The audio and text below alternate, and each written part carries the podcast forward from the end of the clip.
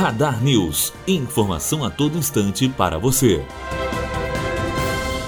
Parte da população brasileira ainda tem o hábito de guardar moedas em casa. Estudo divulgado pelo Banco Central mostra que 19,3% da população guarda moedas por mais de seis meses. Além disso, 56,2% usam o dinheiro guardado no cofrinho para compras e pagamentos, mostra o Banco Central no estudo O Brasileiro e sua relação com o dinheiro. Matheus Azevedo, aluno do primeiro ano de jornalismo direto direto para a rádio Unifoa, formando para a vida.